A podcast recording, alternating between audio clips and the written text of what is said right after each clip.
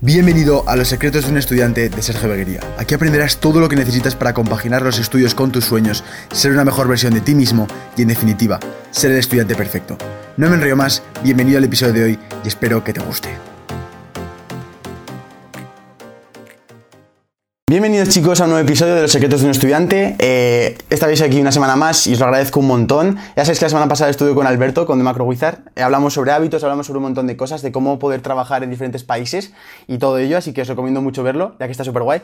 Hoy, esta vez tenemos aquí a Alec, que Alec es un, tío que, lleva en YouTube mucho tiempo y además lo conozco desde hace, desde hace ya unos meses.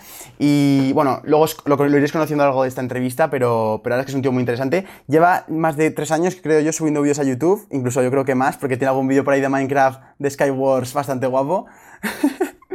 y, nada, y poco a poco ha ido cambiando su contenido. Y bueno, vamos a hablar de todo eso. Vamos a hablar de cómo él lo compagina, porque al final él, es del 2001, igual que yo. Y, y, vamos a hablar de eso, porque vamos a, va a haber un montón de puntos en los que estamos los dos en común, ya que hemos pasado por muchas cosas y muchas sensaciones iguales cuando pasamos selectividad, mientras teníamos que estar compaginándolo con otras cosas, eh, cómo podíamos llevar todo y que no se desmorona nada por ningún lado y todo eso. Así que, así que eso, chicos, vamos a hablar durante eso el día de hoy. Y nada, Lectio, si quieres decir algo acerca de ti para que la gente te conozca, aunque supongo que todo el mundo te conocería ya. Pues eso, eh, yo hice el Rewind, eh, YouTube Rewind Hispano 2019 este año, seguramente me conoceréis por ese vídeo, es el último que he hecho. Y igual que Sergio, compagino, bueno, compaginaba mi canal de YouTube con, con YouTube. En segundo de bachiller llegué al millón de suscriptores también eh, subiendo vídeos y estudiando y sufriendo en selectividad. Y al final todo se queda en anécdotas y en dejarte la piel, yo creo. Así que, tío. Bueno, tío, pues em, vamos, a vamos a empezar hablando sobre todo de eso, de cómo, cómo fue ese momento que empezaste, tío. Porque yo eh, me he metido en tu canal antes, tío, y he visto en los vídeos más antiguos un vídeo que has dejado subido de Skywars, tío, que me ha parecido, me ha parecido brutal. O sea, brutal. Y la cosa es que está subido hace 5 años. O sea, ¿hace 5 años empezaste a subir vídeos o sea, de forma continua? ¿O fue hace 4 donde te tomaste en serio y empezaste a hacer los vídeos por lo que la gente te conoce? ¿Cómo fue ese proceso inicial para decir, quiero empezar a subir vídeos a YouTube? A ver, empezó, empecé en, hace cinco años con el vídeo, ese es el primer vídeo que hay en mi canal subido, fue el primero que subí en la historia de YouTube, el de Skyward. Lo he dejado en público porque quiero que la gente sepa cómo empecé, pero hay un montón más como esos. Y mi hermano ya tenía un canal de YouTube, tenía 100.000 suscriptores, no me ayudó en nada porque dice ya que tenía que crecer yo y crearme un canal por mi cuenta y tenía que hacerlo todo por mi cuenta yo, porque si no, si iba a ser una copia como él, pues no tendría mi, mi repercusión y no iba a ser y no iba a ser otra cosa más que una copia. Entonces, eh, lo que hice fue subir Minecraft, que era lo que en ese entonces eh, jugaba con mis amigos, subía gameplays de, Minecraft, era una basura, había un millón como más. Y es ahí es donde yo seguía, desde el primer día que subí un vídeo, que fue Skywars Headshot, se llama ese primer vídeo de, el de, Minecraft, todas las semanas intenté subir un vídeo. Y eso iba en segundo, era eso. No me lo tomaba muy en serio, pero poco a poco me iba molando. Y, y recuerdo que mi canal era de Minecraft. Se llama Minecraft PvP, Alec Moron. y, y, nada. Luego, lo que, está, lo que estoy diciendo, eh, lo que pasó es que yo evolucioné de contenido porque me dije, me dije a mí mismo, hay un montón de canales igual que yo, tengo que ser diferente, tengo que evolucionar, tengo que crear algo que, que no, sea, no, no, sea común en YouTube. Entonces, cogí lo que mejor se me daba, que era la edición, y empecé a subir parodias parodias de, películas, de, series, de tonterías. Y entonces cuando creé un, estilo que muchos me recuerdan por eso. Sí, tío. Y, que son mis parodias y homenajes de, series como Rey, Kaiju y tonterías, que tenían ya muchas visitas y me dieron una popularidad. Tenía ya no, no, es verdad. ¿eh? tenía millones de visitas, no generaba absolutamente nada porque el contenido era de humor negro. Y, y eran, eran parodias que a mí me llenaban porque yo veía a la gente disfrutar y, disfrutaba mucho editándolo, aprendía, aprendía muchos nuevos, nuevos efectos. Era difícil compaginar ya los estudios porque iba en cuarto era eso.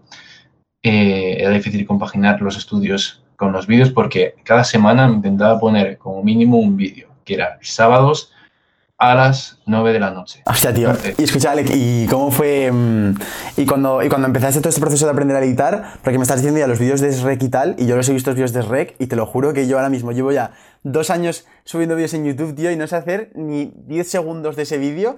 Entonces, ¿cómo fue, ¿cómo fue ese proceso, tío, aprender a editar así y, sobre todo a sacar ese estilo tuyo, ¿no? O sea, ¿cómo, cómo fue todo ese proceso? Yo lo primero que, que hacía y lo que se tiene cuando quieres aprender algo, primero ves a tus referentes. Okay. Esas parodias que yo hice para crear este estilo me basé evidentemente en uno que ya existía, que se llama MLG. MLG era un tipo de parodias que hacía la comunidad americana basadas en, en, la mayor League Gaming, que es una competición, pero lo parodiaban todos y parodiaban todo y ponían a Shrek, ponían a Doritos, ponían un montón de mierdas y hacían parodias. Entonces yo me fijé que esas parodias tenían una edición muy chula y yo quería transmitirlas al, mundo, al mundo hispanohablante. Ya había uno que se llamaba Macarrón Verde, que era otro canal de, que hacía parecido a lo mío. Y yo cogí esa edición mirando tutoriales de YouTube, que cuando queréis aprender algo, tío, mirar tutoriales de YouTube. Es que en YouTube está todo, ¿eh? Está todo. Y, y con el Sony Vegas, mucho tiempo, y la mejor forma de aprender es en, mi opinión, o, la mejor forma para aprender a cómo mejorar en algo es crear un proyecto y ve haciendo. Imagínate, yo quería saber, yo pongamos el vídeo de Shrek. Quiero, eh, creo el vídeo este de Rec y digo, vale, ¿cómo hago para que se mueva el coche de Rec? Pues busco un tutorial exactamente para cómo hacer eso. Aprendo, lo aplico, mejoro. Pero si voy en el sentido de, de voy a aprender, voy a estar aquí quieto, voy a estar escuchando a un tío, no es tan, yo no lo veo tan positivo como cuando tú lo necesitas, ¿sabes? Yo tenía la necesidad porque en ese momento quería hacer eso. Entonces, yo, y luego lo hablaremos más en la, en la, en la pregunta que, que me, me, has dicho que íbamos a hacer después de, de cuál es la mejor forma de aprender. Yo creo que cuando, cuando necesitas hacer algo porque estás haciendo un proyecto, aprendes más rápido. ¿Sabes? Porque Eso es. lo buscas al instante y lo aplicas a tu... Y además, eh, yo eh, personalmente, por ejemplo, en mi experiencia en cuanto a la edición, tengo que decir que esa fue la forma de empezar. O sea, yo empecé empezando, o sea, lo primero que empecé fue buscando tutoriales acerca de cómo saber cómo usar la interfaz de Sony Vegas, en plan, es decir, dónde estaba cada cosa, y luego ya era ya más, yo qué quiero hacer y luego de ahí cómo, cómo hago eso en Sony Vegas, es decir, cómo hago un efecto de que la transición se deslice a un lado y tal, cómo pongo la música más bajita o vaya creciendo o vaya tal. Esas cosas al final se mira y se busca y tal. Así que eso está muy guay y es algo que todo el mundo que quiere aprender una disciplina o algo así es, la forma de ir, es, empezar a moverte y a, raíz de ahí empieza aprendiendo, empieza a aplicar para, ir poco a poco progresando. Entonces, una vez ya contestada esta pregunta, tío, em, quiero, o sea, como has dicho antes, empezaste en segundo de la ESO, luego pasaste a cuarto y, y tío, ¿Qué opina, ¿Cuál es tu opinión acerca del sistema educativo? Es decir, tú has pasado igual que yo el año pasado por selectividad, estuviste durmiendo bastante poco seguramente como yo. Em, ¿Cuál es tu opinión general acerca de este sistema educativo? Y luego también, ¿cuál crees que es la mejor forma de aprender eh, cualquier cosa? Pues hablamos de edición como hablamos de cualquier otra, cualquier, otro, cualquier otra industria, cualquier otro sector y cualquier otro campo. Mm, vale, pues respondemos a la de la opinión de respecto a la, a la educación. Y yo creo que, que no, no, es del todo correcta, algo tienen que hacer, pero, pero exageran en torno a la cantidad de contenido que hay que memorizar para luego vomitar en unos exámenes. Parece, me parece un poco absurdo, porque luego la mayoría de las cosas que he estudiado no me acuerdo, pero lo hacen. Yo creo que sí que es necesario hasta, hasta segundo o cuarto de eso, ese ese conocimiento, eso de lo que algunas cosas sí que están bien, el hecho de organizarte, eso sí que me vino bien en, bachiller, me ayudó a eso, pero sí que sí, lo que sí que detestaba es perder el tiempo estando estudiando cosas que, no les veía el sentido, o en ser algunos exámenes de algunas lenguas que no iba a utilizar, por ejemplo, el valenciano, o, o, o algunas cosas de matemáticas demasiado, demasiado complicadas que yo decía, ¿dónde está la utilidad de esto? Si yo no quiero estudiar este, este tipo de hmm. cosas, si voy a ser matemático, evidentemente me tengo que saber esto, pero si no lo quería saber, ¿por qué no están tanta caña ahí? Si no, lo más importante. Y, y, yo creo que es, la educación es algo, algo muy básico, que nos lo pone a todo el mundo, pero no es lo más importante. Lo más importante siempre va a ser lo que tú hagas por, por tu lado, lo que hagas tú por tu cuenta todo el mundo va a tener esa educación, todo el mundo va a pasar, bueno, la mayoría Y se te afortunado de haber pasado bachiller porque hay gente que no lo ha conseguido claro. por quiere razones. Pero lo más importante siempre es lo que hagas por tu cuenta, porque eso es lo que te va a diferenciar. Va a haber un millón de personas con este grado de bachiller, va a haber un montón de personas con la misma carrera que tú, pero si tú tienes aparte unos proyectos, unas cosas que te han hecho ser diferente, eso es lo que te van a fijar en ti, van a decir, vale, quiero a este en mi empresa, quiero a este trabajando conmigo, quiero a este eh, junto a mí, ¿sabes? Claro, tío. Y, y, fíjate lo que dice Alec, que es que ya no solo cumplir con, tu, con lo que te obligan a hacer, que es pues eso, pasar los cursos, las asignaturas, los exámenes y tal, sino ya es simplemente buscar la diferenciación, que es lo que al final luego te va a hacer destacar. Porque mucha gente me dice, dice siempre, eh, ya Sergio, pero ¿cómo va a buscar tiempo extra para poder diferenciarme, para poder subirse a YouTube, para poder hacer otros proyectos que tengo en mente, si realmente no me deja tiempo a la universidad o el colegio porque tengo que estudiar, tal, tal, tal? Chicos, tenéis que ver ese obstáculo como una oportunidad. Fijaros que si Alec, por ejemplo, hubiera tenido muchísimo tiempo libre y todos de su clase hubieran tenido muchísimo tiempo libre, a lo mejor en vez de Alec Molón hubiera salido Alec Molón y tres youtubers más haciendo el mismo contenido que él y que a lo mejor hubieran hecho competencia y que a lo mejor él no hubiera llegado tan lejos. Y eso es la, ahí es cuando yo os digo que siempre los obstáculos reciben las oportunidades. Y es que cuando estéis en una situación en la cual el, horario se está matando, eh, os está mandando muchos exámenes y aún así sacáis ese provecho para poder hacer eso y algo más, eso es lo que os va a diferenciar, os va, os va a hacer sacar el turbo y, adelantar al resto de la gente de tu clase porque, porque no van a hacer eso, tío. Siempre va, a haber tiempo para hacer lo que os gusta. Yo en mi casa me apasionaba editar y buscaba como loco llegar a casa en cuarto de eso y tener más tiempo posible para, para editar la parodia que subía cada sábado. Claro. Entonces, ¿qué hacía? Me faltaba tiempo para estudiar, pero ¿dónde estudiaba? En clase. Mientras el profesor decía sus gilipolleces de, de, de anécdotas, que algunas cosas son importantes, y, y, muchas cosas son importantes y tenemos que escuchar, pero ahí muchas veces cuentan historias o piden el tiempo mientras llegan. En intercambio de clase o, o mientras eh, tú ya habías terminado el, trabajo, yo me ponía a estudiar, entonces aprovechaba el tiempo más que los demás compañeros para luego llegar a casa y no tener nada, entonces poder seguir editando. Entonces, y una de las cosas principales para mejorar en la escuela es aprovechar el tiempo en clase es lo mejor que puedes hacer porque pasamos ocho horas ahí en, en bachiller, en sí, sí, sí, donde sea. Y si aprovechamos esas ocho horas al máximo tiempo posible, porque no todo lo que di de profesor es 100% que, que lo debemos escuchar a pie de la letra. Eh, hay algunas cosas que son secundarias o que tú ya te las sabes y las puedes y, y, las tienes y ya te las sabes. Entonces, en esos, momentos, en esos momentos que está contando cosas repetidas o que tú ya te las sabes porque en ese momento te las has estudiado, es el momento en el que tienes que aprovechar y seguir estudiando lo que te tenéis pensado estudiar hoy, para adelantarlo y tener más tiempo luego en mm. clase. Porque además, tío, no sé si a ti te pasaba, a mí me pasaba mogollón en, en clase y es... Em, y es decir, Buah, debería estar haciendo esto, pero no lo hago porque me da mucha pereza. Yo, a, mí me da, a mí me da, de verdad, tremenda pereza aprovechar las clases y prefería estar a lo mejor, eh, yo qué sé, tío, eh, hablando con el de al lado, partiendo el tiempo, antes que aprovechando esas clases. Y, y también, o sea, lo que dice Alex es súper importante y de hecho, tío, tú sacaste el bachiller con, con, una nota decente, ¿no? Sacaste con una media buena. ¿Cuánto, cuánto sacaste de media? Nueve, nueve de media. Un nueve y medio de media. no, nueve, nueve, nueve, Un nueve, un nueve de media, al, al, o sea, rodeándolo con el resto de cosas que hacía. Incluso él también, de hecho, eh, tenemos bastante cosas en común con el tema del gimnasio, que también le gusta. Y, es lo que ahí se demuestra realmente que, que, mucha gente se pone muchas excusas y se queja mucho, tío. Porque fíjate que, muchas veces yo también estoy de acuerdo que ha habido temporadas que yo obviamente no he estado siempre siendo productivo en el colegio, pero sí que ha habido temporadas que cual he aprovechado matemáticas y, por ejemplo, estar en clase y atender, preguntando al profesor y por ahí, y me cundía el triple, de verdad. Yo cuando me acuerdo cuando estaba estudiando, a lo mejor, yo qué sé, eh, sistemas o matrices, de cosas que no entendía, intentaba resolverlas ya en clase o haciendo los ejercicios en clase o proactivo a hacer cosas, y me acuerdo que me cundía el triple cuando hacía esos ejercicios, tío. O sea, que, que bastante guay, tío.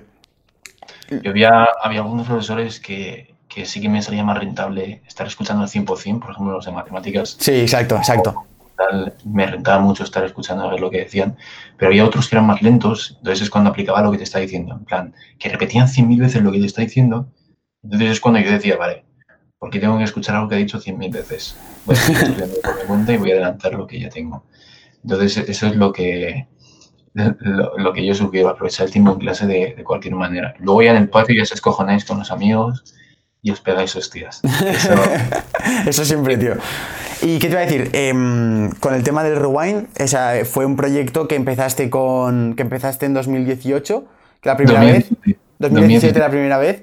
Em, los que no sepáis lo que es el rewind, eh, YouTube todos los años, al final del año, hace una, hace una recap de todo lo que ha sido el año, los mejores momentos, mejores tal, y siempre ha habido muchas críticas con la forma en la que lo habían hecho y que no muestran realmente lo que ha pasado. Y muchas veces, sobre todo Alex, eh, la, comunidad hispanohablante es como que él le da voz a esa comunidad, ¿no? Entonces, él empezó en 2017 y poco a poco fue escalando ese proyecto. Y, por ejemplo, el anterior año estuvo con, con todo el YouTube Rewind de 2019 que fue un currazo espectacular, tío. Yo te doy la enhorabuena desde aquí, la verdad que me encantó verlo. Y, y, tío, ¿cómo fue esa experiencia de montar semejante proyecto? Además que estabas tú eh, seguramente en proceso de, eh, pues eso, de sacar selectividad, luego tuviste que llamar y contactar y ponerte en contacto con un montón de youtubers que además no son fáciles de contactar, eso está claro y todo eso, y luego encima juntarlos, tú desplazarte ahí, vamos, ¿qué conclusión sacaste de todo ese proyecto y cómo fue un poco la experiencia en general? A ver, en torno a los de 2017 y 2018 fueron más sencillos porque eran, el 2017 no grabé nada, o sea, eran clips editados como una parodia de Rayman. Vale, sí, sí, sí. Pero el 18 ya empezaron las complicaciones, el 18 seguía estudiando tal y era, estaba en segundo bachiller de 2018 y tuve, y tuve tuve el contacto de Gref. Gref ya, ya participó en el de 2018 y estuvo guay. Y es cuando se creó ya el, el rewind hispano que mantendría la, estética del, del, año siguiente, ¿sabes? El que yo grababa que en la vida real con diferentes youtubers claro. y los juntaba. Entonces, ese año dije, después de hacer el 2018, dije, en 2019 se valía. Unos días después, Rubius reacciona en Twitch al vídeo. Hostia. Quiero salir el año que viene ahí se lía aún más. Vale, terminamos, terminamos selectividad, ya es verano, eh, van pasando los meses, yo ya soy consciente que tengo que sacármela y yo empecé la carrera. Empecé la carrera, que la estoy, estoy, estoy en ella, y, y dije, vale. ¿Qué carrera es? Tecnología digital y multimedia. Vale. Pero no estoy, no, no tiene nada que ver a punto porque no, no estoy. No vale, para que lo sepa la gente, simplemente y ya, ya, ya lo comentaremos después. Y, y, digo, vale, vamos a liarla, vamos a liarla, vamos a hacer un proyecto bestial. Eh, una locura, una locura organizar a todo el mundo. Primero lo que hice fue crear un guion, crear un guion, dividirlo en diferentes partes, en diferentes secciones y en diferentes escenas. Y luego, para cada escena, pensar un youtuber o dos que podrían salir en ellas. ¿Sabes? El que más le pegara. Evidentemente, la de Minecraft vs Fortnite era la de Grave.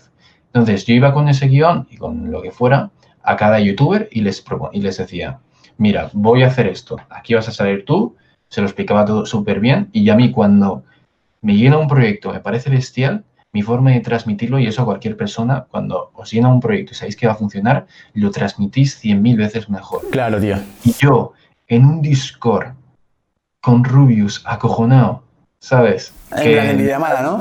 Sí que yo estaba, me caían gotas aquí. Le vio en mí que iba a salir bien y por eso aceptó. Porque Rubius es una persona que, que, yo desde aquí le tengo muchísimo respeto, es de los youtubers que me han inspirado a salir en, bueno, a, los youtubers que me han hecho subir vídeos a YouTube, de los que editaban tal, y, y siempre se piensa las cosas muy bien, es muy inteligente y sabe dónde aparecer o no. Y se fió de mí porque lo que te estoy diciendo, lo supe transmitir bien, le dije que iba a salir todo bien. Y entonces, como ya tenía algunos youtubers grandes, Gref ya me conocía, también quería salir, empecé a, empecé a hacer cadena, ¿sabes? En plan, dije, esto sale, este sale, este sale, este sale. Claro. Aún así no fue nada fácil, ¿eh? Porque no se lo creían, muchos no se lo creían. Y yo fui a bastantes también youtubers chicas y no se lo creían. Hmm. Yo tenía contacto con los que me llevaba, ¿sabes? Había unos youtubers y la mayoría de los que salieron en el YouTube Rewind de 2019 eran youtubers que yo conocía directamente o que eran amigos de los que yo conocía. Entonces, lo más difícil o una de las cosas que más pedí tiempo fue hablando con ellos, ¿sabes? Porque ya imagino, tío. No me, no, me, tomaban del todo en serio. Decían, ¿qué va a hacer este chaval? No sé qué es. Eh, los más grandes, los más humildes, ¿eh? eso sí que me respondían, pero algunos, algunos sí que me, me tiraban largas. Y, pero al final, paciencia, motivación, y pude sacar diferentes viajes a Madrid para grabar con ellos. Y era una locura, íbamos mi hermano, podéis verlo en el making of. Sí, sí. mi hermano y yo dentro de un coche patera que iba todo lleno de cajas y no teníamos especialmente un equipo bestial, teníamos buenas cámaras, teníamos tal, mi hermano es muy bueno, pero con nuestra motivación, con nuestras ganas de hacer las cosas, parecíamos un equipo profesional. Y eso es lo que nos dio la diferencia. ¿Sabes? El resultado es tan bueno por nuestra motivación. Cuando haces un proyecto que realmente te llena, es cuando el resultado es tan bueno como si lo hiciera una productora sin ganas. ¿Sabes? Hmm.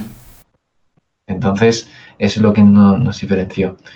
Y, no sé, ¿qué más te puedo decir de, de Pues, o sea, me has dicho un montón de cosas súper guays y sobre todo destacar, eh, porque mucha gente, claro, tú, si te empiezan a analizar cómo fue tu proceso, eh, dicen, ah, claro, pero es que conocía a Gref, tal.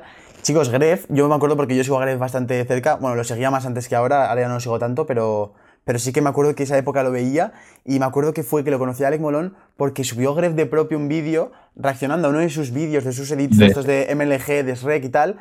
Es decir, Alec no le o sea, digamos que no le comió la oreja de ningún tipo, ni, ni, tuvo ese contacto que le cayó del cielo ni nada, sino que simplemente se lo ganó a, base de trabajo y a base de calidad. Y fue cuando Gref se fijó en él y fue Gref el que le fue a él a hablar y, a, decirle que le gustaba mucho lo que le hacía y tal.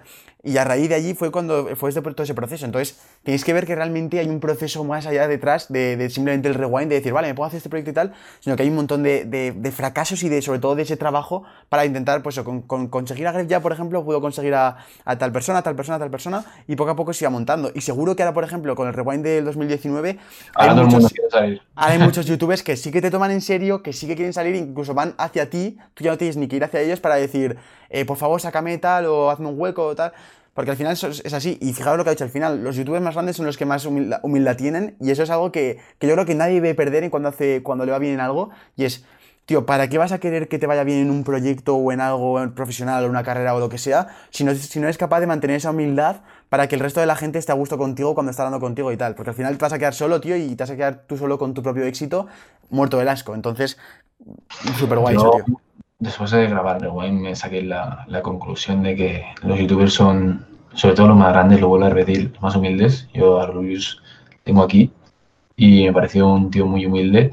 Y otra cosa que me quedo son gente muy inteligente, que los vemos a veces gritando y haciendo gilipollas.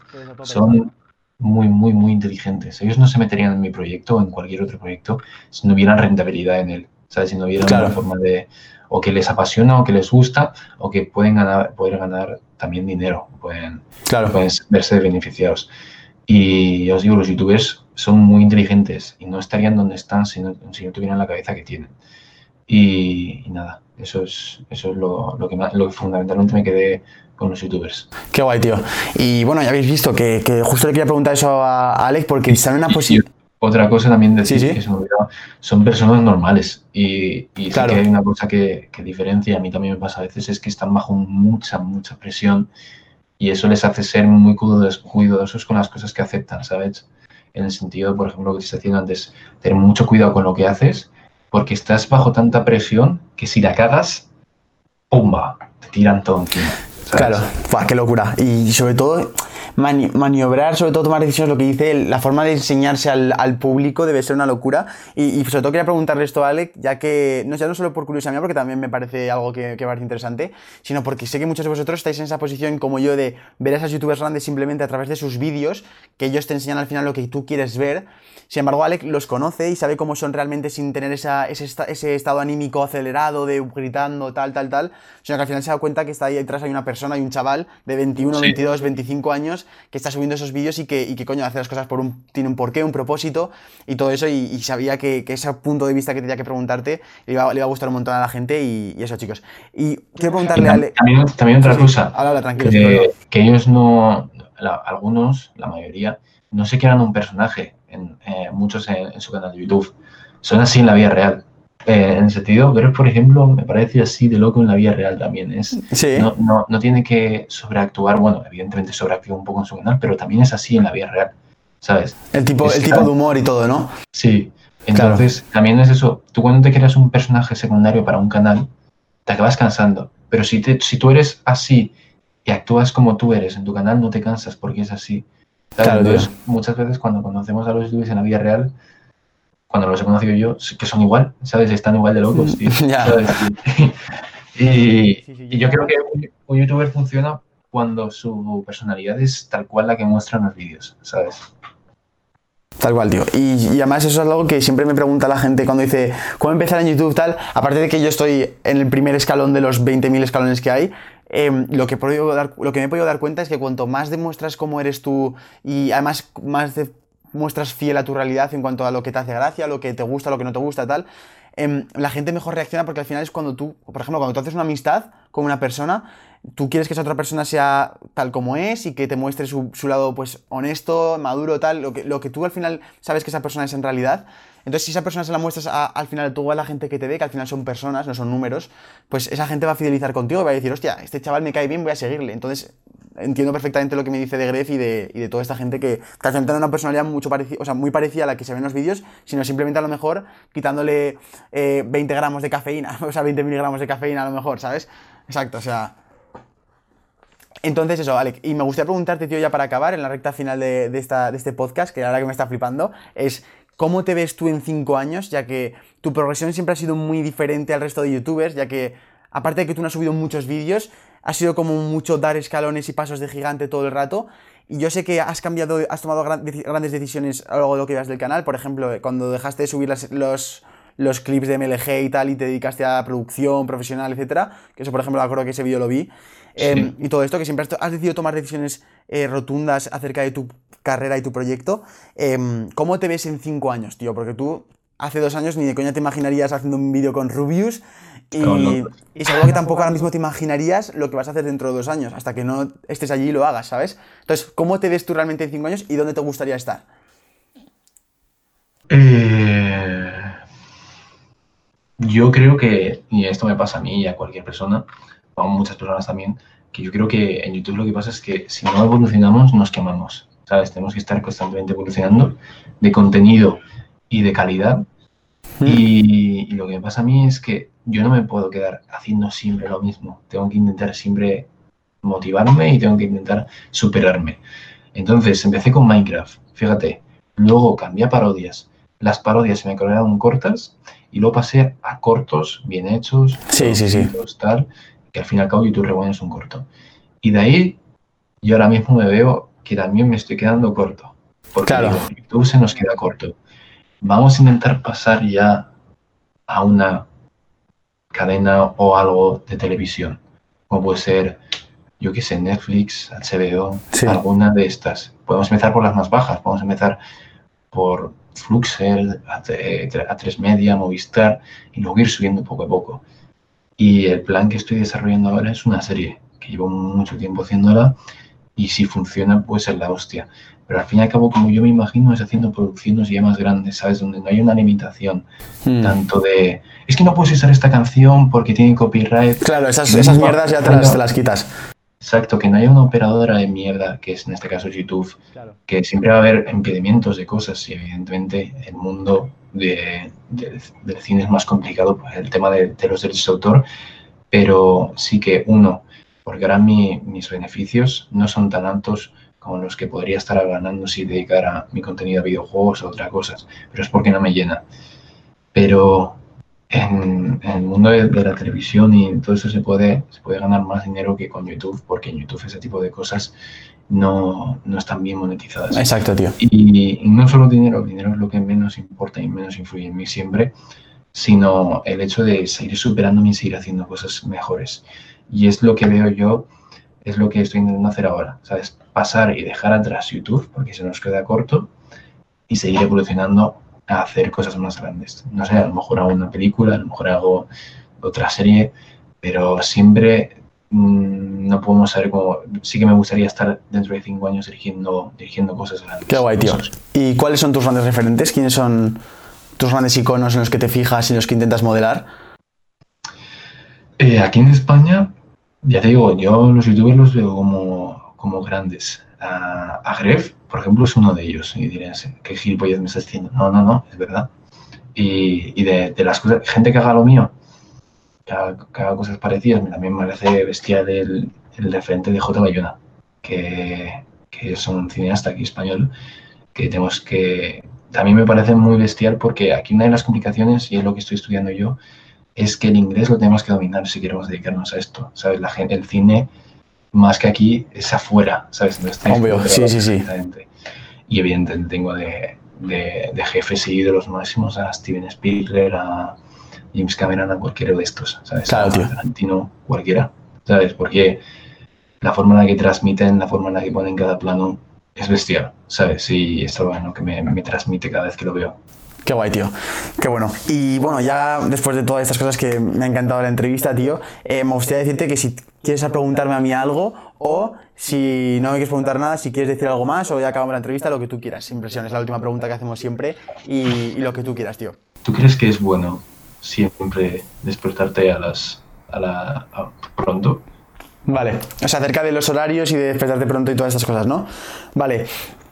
Me parece muy buena pregunta, tío. O sea, me gusta bastante. Y, en cuanto a esta respuesta, eh, yo tengo que decir que no siempre me despierto a las 6, sino que me despierto a las 6 porque necesito despertarme a las 6. Y esto lo voy a explicar un poco rápido. Y es, si yo, por ejemplo, voy a la universidad de 3 a 7, como, como voy normalmente a la universidad, y quiero hacer, eh, subir tres vídeos a la semana o dos vídeos a la semana como me pongo de, objetivo, luego encima quiero grabar un podcast, luego encima quiero mantener un, un, estado físico y una salud, etc. Y luego encima, si aparte abrimos miras y somos un poco más ambiciosos y queremos crear un proyecto o lo que sea, aparte de eso, pues se te van las horas, tío, porque se te van cuatro horas por la tarde que entre viajes, ida y vuelta, cenar, al final que también estás vagueando y no estás todo el rato trabajando al 100%, necesitas sacar esas horas de algún lado. Y eso lo empecé a hacer en segundo de bachillerato, cuando el tiempo me desbordaba por todos lados y no tenía tiempo realmente para poder hacer todo. Y me gustaba también mucho la sensación de cuando yo probaba en segundo de bachillerato a despertarme pronto, a las 7, empezaba despertándome a las 7, cuando yo el colegio tenía que estar a las 9, y con, despertando, con despertarme a las 8 y 20 o así me daba tiempo a ir al colegio, pues me despertaba a las 7 para, para eso, para intentar a lo mejor, eh, pues empezaba un poco a leer o, algo así, a hacer algo, alguna cosa antes de la universidad que me quitara esa cabeza de decir, Buah, me despierto a la, a la o sea, perdón, al, bachillerato, para quitarme esa, ese pensamiento de decir, Buah, abro los ojos y estoy en clase, que lo odiaba. Y luego poco a poco fui bajando la hora, al igual que iba bajando la, hora en la que me echaba a la cama, y, y, y, eso fue lo que poco a poco fue, fui despertándome a las 6 todos los días, y, sin querer, al final porque me apetecía, porque me gustaba mucho la sensación de despertarme, ir a duchar, o sea, me duchaba y me quedaba aquí en la mesa, sabía que mis padres estaban durmiendo, sabía que todo el mundo estaba durmiendo y yo tenía tiempo para estar yo conmigo mismo, tío, es un momento como de estar contigo mismo, tío, de decir, eh, voy a leer o voy a preparar este vídeo o voy a hacer tal, siempre con mucha inspiración, no sé, a mí es como un momento que me parece mágico y que solo se puede vivir realmente si madrugas un montón. Pero eso es lo que te digo. Yo últimamente, por ejemplo, ahora con el tema de la cuarentena, no estoy madrugando, o sea, no estoy madrugando, no estoy despertándome a las 6, estoy despertándome a las 7, a las 8, a incluso a las 9, porque también depende de, mucho de la hora a la que te echas.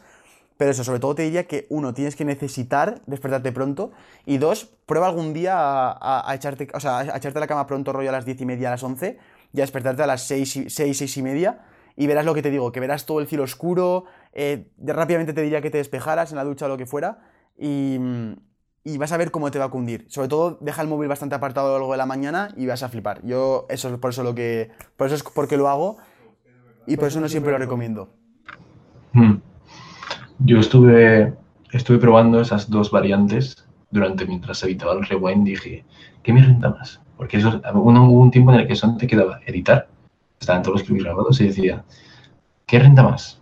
O levantarme más pronto, a las 8 a las 7 o quedarme más, más tarde. Claro, claro. Y, y depende, de, no sé, a mí me fue mejor en torno a editar. Sí que hay otras veces que prefiero, yo prefería estudiar. Cuando tenía que estudiar me prefería levantar más pronto. Pero con edición, sí que en el durante el rewind siempre me decía, vale, hoy termino esto.